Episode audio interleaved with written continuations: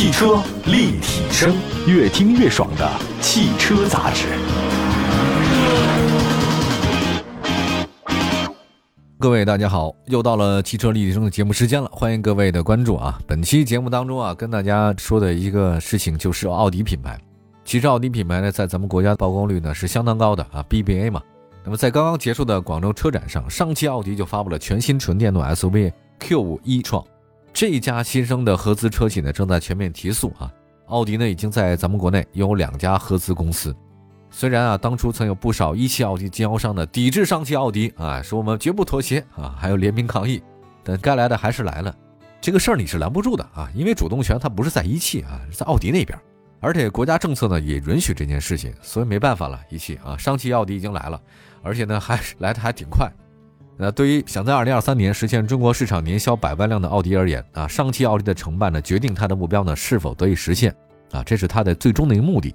那么在我们的很多人理想当中啊，奥迪呢是咱们中国豪华车市场的销量冠军，因为 A6L 在中高级市场遥遥领先，A4L 的车型呢也是表现不俗。但事实上，随着红旗 H7 啊这个取代奥迪 A6 成为咱们现在国内高档的这种公务用车，这个宝马呢、奔驰的国产车型呢也不断增加，所以奥迪呢已经不再是咱们中国豪华车市场的销量领跑者了。啊，我这有个数据啊。中汽中心的数据资源中心发布的2020年交强险的数据显示，奔驰是2020年豪华品牌上险数的冠军，累计上险数79万3174辆。宝马呢是第二位的，是75万8647辆。奥迪是第三位，73万1578辆。要说这个事儿呢，2020年它比奔驰少了将近六万辆。你看看，你说从当初的销量遥遥领先，但如今呢被两位老对手超越。奥迪能不着急吗？他肯定比咱们急啊！奥迪呢，在中国市场需要拿出新的对策，否则呢，还会被这个宝马、奔驰呢远远的甩下去。原来在我上高中的时候吧，听到别人说一个人啊是怎么有成功啊？那那时候不说是宝马、奔驰，那时候是奥迪。说这个人啊，开车只开四个圈的。哎，我说开四个圈的什么意思？后来发现哦，是奥迪车。什么这个人是很很有品位啊，也很有地位，两两位都有啊。所以当时是奥迪就这么火。但现在大家呢好像不行，再形容一个人开车只开四个圈的。那么在全球市场里面呢，宝马集团二零二零年销量，包括宝马品牌、Mini 品牌和劳斯莱斯品牌，一共是两百三十二点五万辆。哎，这个是全世界宝马卖的是最多的。奔驰是两百一十六点四万辆，排名第二位。而奥迪呢，不到两百万辆，只有一百六十九万辆。你说这个全世界市场啊，宝马、奔驰也在前面啊，在咱们国内市场呢，是奔驰在前，宝马在后。这个第一、第二位经常换，但第三位从来没换过，还真是奥迪。那我们复盘一下德系三强在咱们的市场表现啊，奥迪不仅仅是被这个宝马、奔驰超越，更重要的呢是它在中大型 SUV、豪华大型轿车这些高端市场依然没有缩小跟宝马、奔驰的差距。数据显示，在豪华大型车市场，A8L 的2020年交强险数呢是1.56万辆，奔驰 S 级和宝马七系分别是2.39万辆、2.41万辆。那这差远了。那么在中大型 SUV 市场呢，咱看宝马，宝马那个叉五啊，卖了快五万辆，奔驰 GLE 呢是四点二一万辆，而奥迪 Q 七只有一万辆，啊，一万零两百辆，就差点就没到一万辆啊。还有 Q 八啊，Q 八也不过才一点零三万辆。数据上来看，就是宝马叉五还有奔驰 GLE 的销量是 Q 七加 Q 八组合的两倍。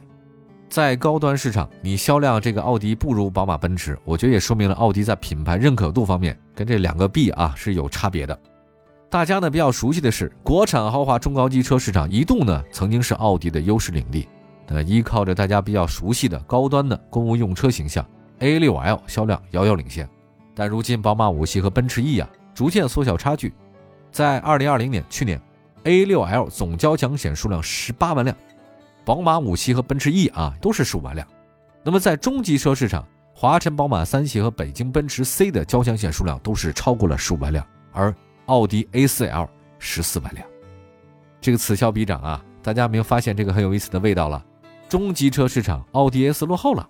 在豪华中型 SUV 市场，北京奔驰 GLC 二零二零年交强险数量十六点五七万辆，奥迪 Q5L 只有十五万辆，宝马叉三是十三万辆。以前奥迪有优势的地盘正在被蚕食，尤其是民用车市场，大家也觉得这个宝马、奔驰它价格稍微下来一点，就一下就井喷了。奥迪的市场就会缩小一点。客观的销量数据啊，反映一个客观的事实，在中国市场，奥迪不再是遥遥领先，宝马、奔驰国产车型增多，价格门槛下探，让他们在保持高端市场优势同时，还在瓜分中低端的这个细分市场。在以前，国产车型销量高是奥迪的优势，但如今这个优势不存在了。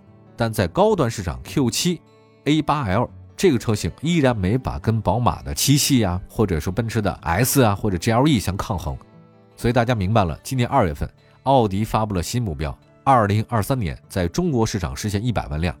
它怎么实现啊？光靠一汽奥迪没法实现，刚刚成立的上汽奥迪，这个才是奥迪实现目标的重要的推动力。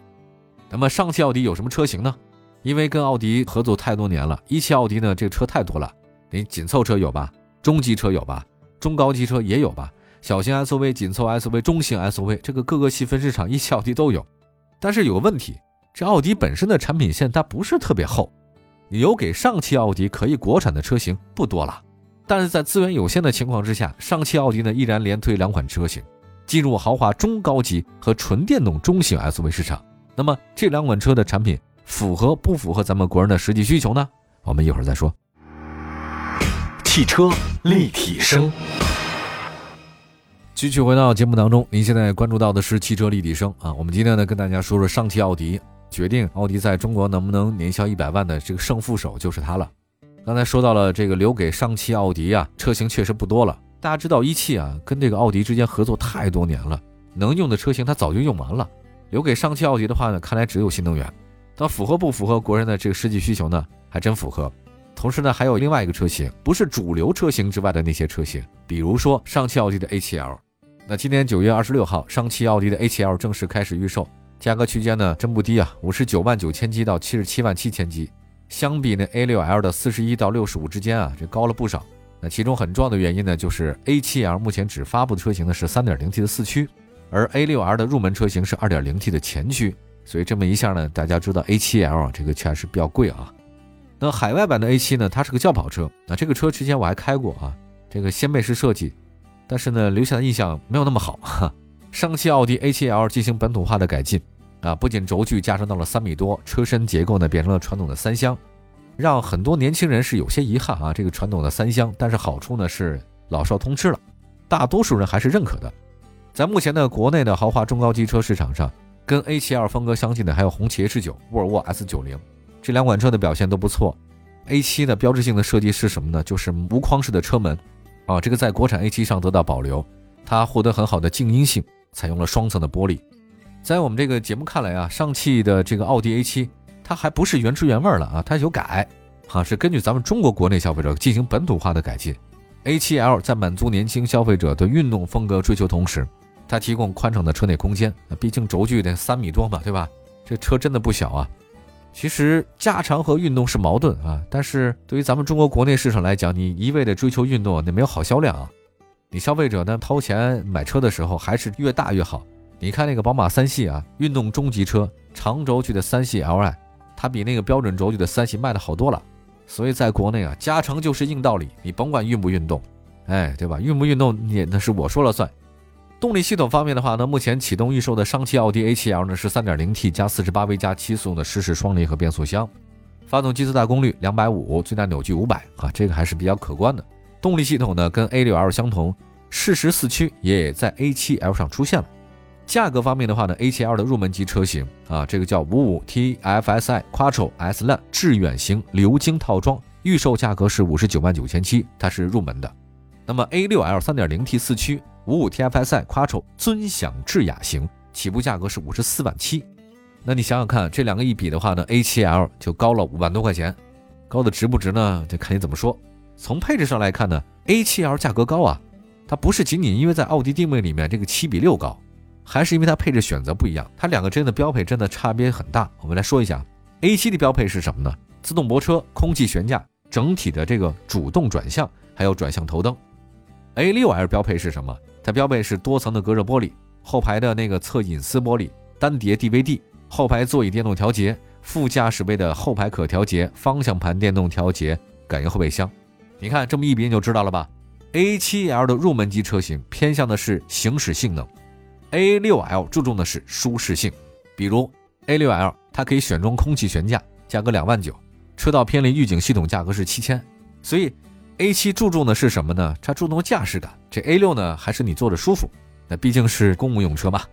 从这个同级别的 A7 和 A6 来看呢，大家真的一直在比较啊。因为 A6 是哪儿的？A6 呢是一汽的，A7 哪儿的？A7 是上汽的。这两款车呢暗中较劲，因为啊，这个一汽奥迪和上汽奥迪啊都想尽快的提升销量。你就琢磨琢磨这个这个耐人寻味的一点点很有意思的事情啊。那么在工信部的新车目录当中啊，2.0T 的上汽奥迪 A7L 已经出现了，而且入门级车型还是前驱的。那么在意味着什么呢？在未来，A7L 的价格幅度呢是有可能大幅下降，很有可能上汽的 A7 比一汽的 A6 仅仅贵两三万也是有可能的啊。在未来，在未来啊，如果 A7 卖得更好，它销量上接近 A6L，并非不可能，朋友，并非不可能，因为大家都知道上汽的销售还是很强大的啊。除了 A7L，上汽奥迪呢在这次的广州车展里面还发了纯电动中型的 SUV Q5 e 创。并且公布了预售价格区间四十到五十二万，虽然是命名为 Q5 一创，但它不是 Q5 的电动版，它是基于 MEB 平台打造的，也可以理解为上汽的中型 SUV Q5 一创，实际上就是 ID.6X 的姐妹车型。这个对于奥迪和大众同级别车型同一平台打造不是首次啊，因为奥迪 A3 跟高尔夫它就是同平台的。你看看我这边呢是纯电平台的，你那边呢是大众 ID 的。外观设计方面，Q5 一创。这是奥迪品牌设计，大嘴啊，造型犀利啊。但是上汽的这个 Q5 一创啊，跟五座设计的一汽奥迪一创不太一样。Q5 一创三排六座设计，功能性更强。你看，这就是后发优势。哎，我跟你不一样。Q5 一创上汽的长的是四米八，轴距两米九。低配车型呢是后置单电机，最大功率一百五，最大扭矩三百一。高配车型呢是前后双电机，最大功率两百二十五，最大扭矩四百六十。预售价格来看。上汽的这个 Q5 一创的主要对标车型是宝马 iX3，啊，跟它价格接近的还有那个蔚来 ES6 啊，这个相比起步价格五十四万六千八的一汽奥迪的一创 Q5 一创的价格更亲民，对消费者来讲是很有竞争力的。而且你看它是三排六座设计，实用性啊也比你那个一汽的 QL，还包括宝马的 iX3 呢是更有优势。哎，你要这个这么说啊，上汽奥迪还真的是有很有想法的啊。你看，上汽奥迪是个后来者啊，但是前景呢不容小觑啊，因为奥迪自身品牌不差，这个也是豪华品牌，国人都认。还有一个呢，上汽大众这个是市场营销方面的高手，他特别懂得大家的需求。比如说大众朗逸，在诞生以来啊，销量榜就始终前列，几乎是同级别竞争对手对标的榜样。相比之下，一汽大众在营销方面它逊色了。朗逸的兄弟车型新宝来。它有着驾驶者之车的口碑累积，但是它卖的就是不如朗逸，这不是车不行啊，可能是卖的不行。那么从上汽奥迪目前两款车型来看，它没有简单的照搬德国版，而是根据国内消费者的需求来打造，这种效果好啊。在营销方面，上汽奥迪像很多新品牌一样，给用户大送礼，提供优势服务。A7L 可以提供上门取送车，终身的免费深度保养，同城不限公里数免费代驾。三年免费的移动互联服务，基础流量、高速流量的这个大礼包等等。你说，对一个成名这么久的豪华品牌，上汽奥迪在提供产品力不差的奥迪车，同时还附赠这么多之前它没有的优质服务，你说动不动心呢？那肯定是动心的嘛。另外，近年来呢，豪华车价格战啊，让中国豪华车品牌名不副实，不少豪华车销量虽然增长，但更多依赖的是低价低配的入门车型。上汽奥迪一下子高举高打。它卖的就是四五十万的车，树立起了豪华车的标杆。那么你想想看，A7L 它第一款车就是这么高的车型，它未来会怎样呢？上汽奥迪能不能在中国市场抢回原本是属于它，但是现在已经被奔驰、宝马抢走的市场份额吗？值得期待。好，感谢大家关注本期的汽车立体声官方微信、微博平台，同名搜索我们各大视听平台都有往期节目回听。欢迎大家关注，明天同一时间我们接着聊，不见不散，拜拜。